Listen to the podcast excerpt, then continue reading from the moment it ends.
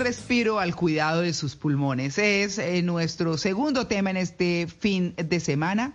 Ayer estuvimos hablando del trío dinámico del sistema digestivo, que era el páncreas, el hígado y la vesícula. Hoy estamos hablando y vamos a comenzar a hablar de los pulmones. Sí, sí, sí, hemos invitado a la doctora Lisette Rodríguez Sánchez, cirujana del tórax, secretaria de la Asociación Colombiana de Cirugía del Tórax, para que nos cuente sobre los pulmones. Doctora Rodríguez, muy buenos días. Buenos días, María Clara, ¿cómo están? Saludos a todos y a todas las personas que nos están escuchando. Claro que eso es lo más importante, o son los más importantes nuestros oyentes. Por supuesto, bueno, doctora Alicia Rodríguez, uno dice, sí, los pulmones, respiramos y nos eh, mandan oxígeno a todos lados. Y si dejamos de respirar, el primero que sufre es el cerebro, es el primero que se afecta. Pero más allá de eso, ¿qué pasa con los pulmones? ¿Qué son los pulmones? ¿Quiénes son sus aliados? Bronquios, demás. ¿Cómo están constituidos? Bueno, en fin, los pulmones. Pues los pulmones son un par de órganos súper nobles y que la mayoría de veces los olvidamos, porque como respiramos en forma casi que inconsciente, eh, la mayoría de veces ni siquiera tomamos conciencia de cómo respiramos ni por qué lo hacemos, sino que sencillamente es una cosa que, que va con nosotros y, no, no ni nos damos cuenta, pero son un par de órganos súper importantes y súper nobles. Y lo que tú acabas de decir es cierto. Su función principal es traer oxígeno al cuerpo y sacar una sustancia de desecho que es el dióxido de carbono. Esa es la función principal del pulmón eh, y para eso están allí. Lo que pasa es que no, pues no nos damos cuenta, pero es fundamental. Claro, por supuesto. ¿Cómo, em, bueno, para quienes, eh, eh, por ejemplo, yo soy asmática, claro que a mí hace los años del coco no me da, pero, pero digamos que cuando uno ha sentido que no respira bien, es cuando dice, uy, qué cosa tan importante. ¿Qué patologías o enfermedades pueden afectar los pulmones cuando, además del asma, siente uno que los pulmones están afectados? Los pulmones se pueden afectar por múltiples enfermedades. Eh, digamos que las podríamos dividir en enfermedades infecciosas, en enfermedades inflamatorias y otras enfermedades crónicas que producen eh, ya daños y secuelas como cicatrices, que es la famosa fibrosis pulmonar. Eh, y la otra que es el, cáncer de pulmón, que pues desafortunadamente cada vez vemos más casos en personas más jóvenes. Mm, no hemos tomado, creo yo, suficiente conciencia de, de esta enfermedad que va en aumento. Digamos que podríamos clasificarlas en ese sentido. Claro, es que, bueno, entonces empecemos, empecemos eh, por, por eh, qué diariamente nos está afectando los pulmones. Empecemos por ahí. Pues diariamente tenemos muchas cosas. Lo más común, la contaminación ambiental. Desafortunadamente, eh, la industrialización, el uso de de los vehículos ha hecho que el ambiente se contamine y esta contaminación ambiental está produciendo muchas enfermedades pulmonares, no solamente en personas ancianas, eh, sino también en personas jóvenes. Entonces, ese sería como el principal factor. La otra es el tabaquismo. A pesar que ha habido una disminución, la disminución no ha sido ni lo suficientemente rápida ni considerable para eh, que se logre controlar esas enfermedades pulmonares relacionadas con el tabaco. Y ahora con el uso de vapeadores y demás, que ah, digamos que la información no ha sido suficiente. Y las personas creen que los que estos dispositivos son menos dañinos que el cigarrillo y son tan dañinos como el cigarrillo.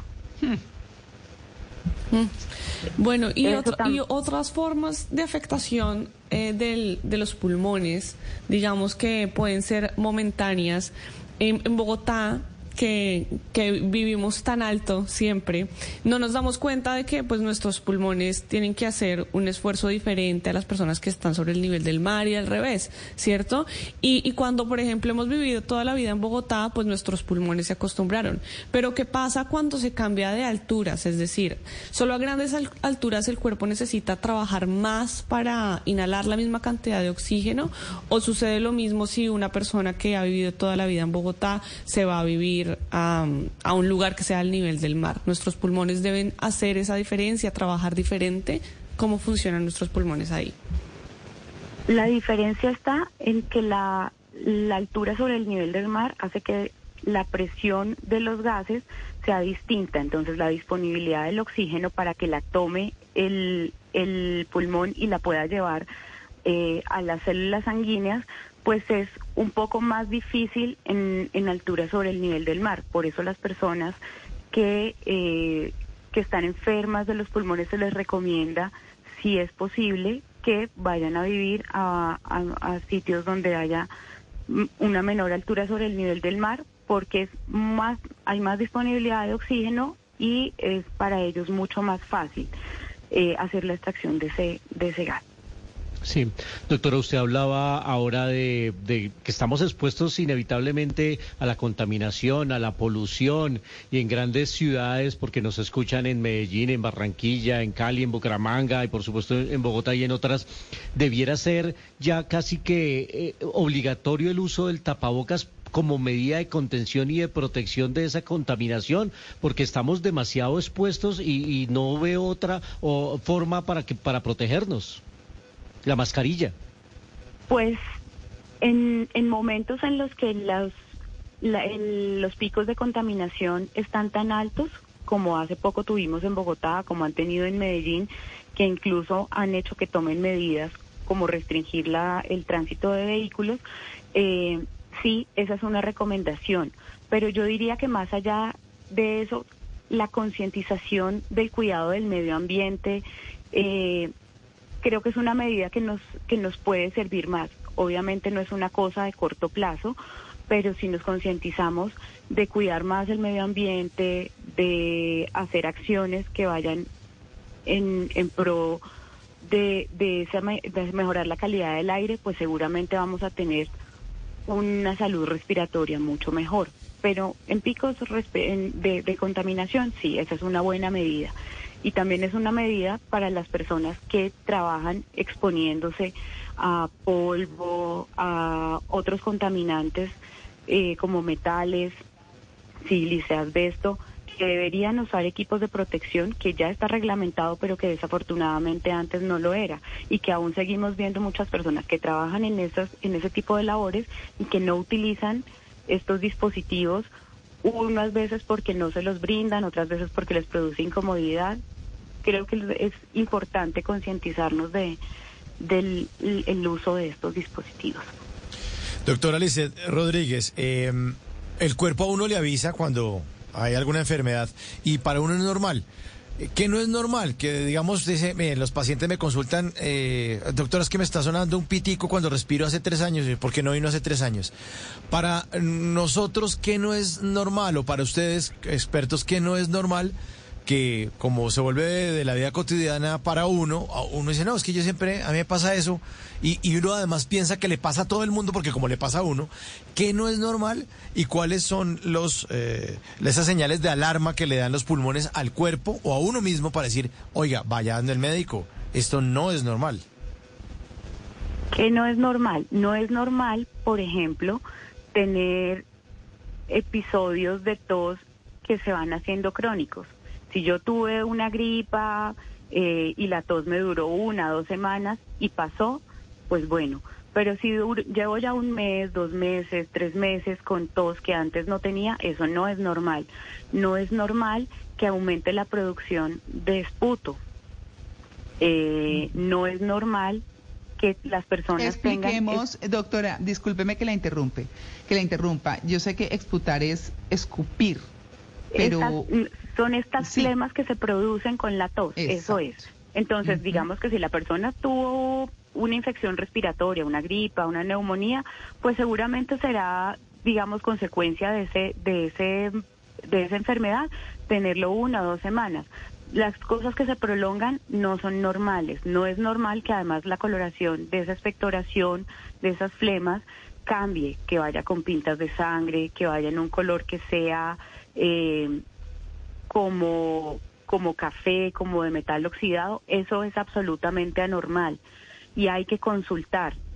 Y, y mi invitación también es a que a las personas que consulten, eh, porque desafortunadamente también nos falta ser más, eh, digamos, más incisivos en la investigación de eso. Le dieron un jarabe, no se mejoró, vuelva y consulte, eh, porque no, no, no es normal. Hay otras cosas que, que tampoco son normales. Si yo antes podía hacer actividad física sin ningún problema, salía y caminaba dos, tres, cuatro, cinco kilómetros sin problemas. Subía las escaleras, subía un puente peatonal sin tener ningún tipo de ahogo y de pronto empecé a sentir que ya no rendía igual, que tenía que hacer parada eh, subiendo las escaleras del puente peatonal porque me sentía asfixiada o la subía pero llegaba sintiendo que ya no podía más con la lengua afuera, eso tampoco es normal y hay que consultar.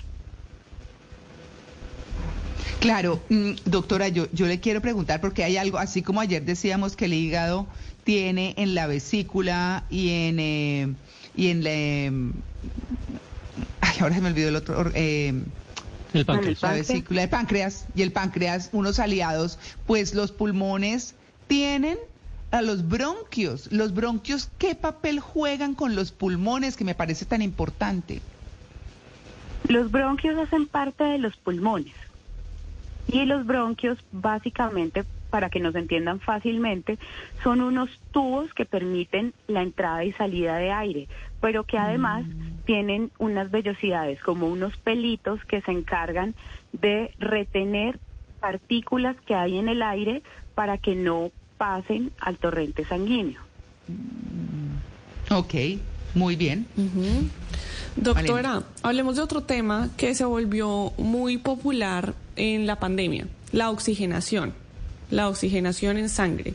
Y, cuando nadie, nadie hablaba de, de, ese tema, por supuesto los médicos sí, pero las personas que no sabíamos nada de medicina, no escuchábamos muy comúnmente este término, se empezó incluso a decir que se debía tener un oxímetro en la casa.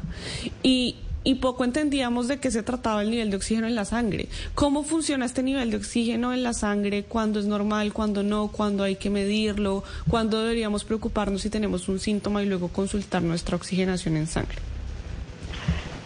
Bueno, el nivel de oxigenación en sangre básicamente lo que nos lo que nos permite es medir que haya un nivel de oxígeno, valga la redundancia, óptimo para que pase eh, a las células sanguíneas a través de la hemoglobina, que es una proteína, y que estas, este oxígeno esté disponible para entregarlo al resto del cuerpo. Si hay un nivel de oxígeno adecuado, el corazón funciona bien, el, el cerebro también tiene una buena cantidad de oxígeno, de manera que no vamos a tener inconvenientes. Cuando ese nivel de oxígeno baja, pues el corazón tiene que empezar a trabajar un poco más forzado para intentar mandar esa cantidad de oxígeno a los órganos que funcionan con, con pues que, que, que, les, que necesitan el oxígeno en forma fundamental para funcionar, aunque son todos, pero por ejemplo el cerebro lo necesita porque al disminuir eh, se disparan una cantidad de, de alarmas y de mecanismos que hacen que se produzcan una regulación y que, y que además el cerebro no funciona adecuadamente cuando no tiene una cantidad de oxígeno suficiente. Eh, los niveles, digamos que varían hmm. de acuerdo. Lo óptimo sería tener una oxigenación por encima del 90% en nuestra sangre.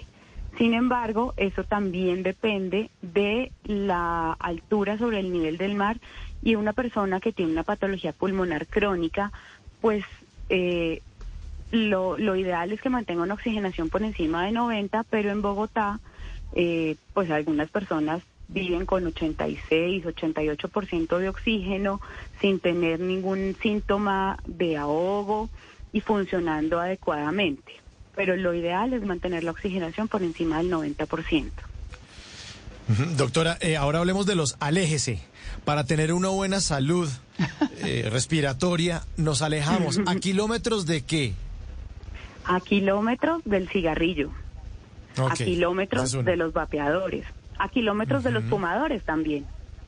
Ah, Porque esa inhalación de humo de segunda mano que llamamos nosotros, o lo que también se conoce como los fumadores pasivos, también hace daño.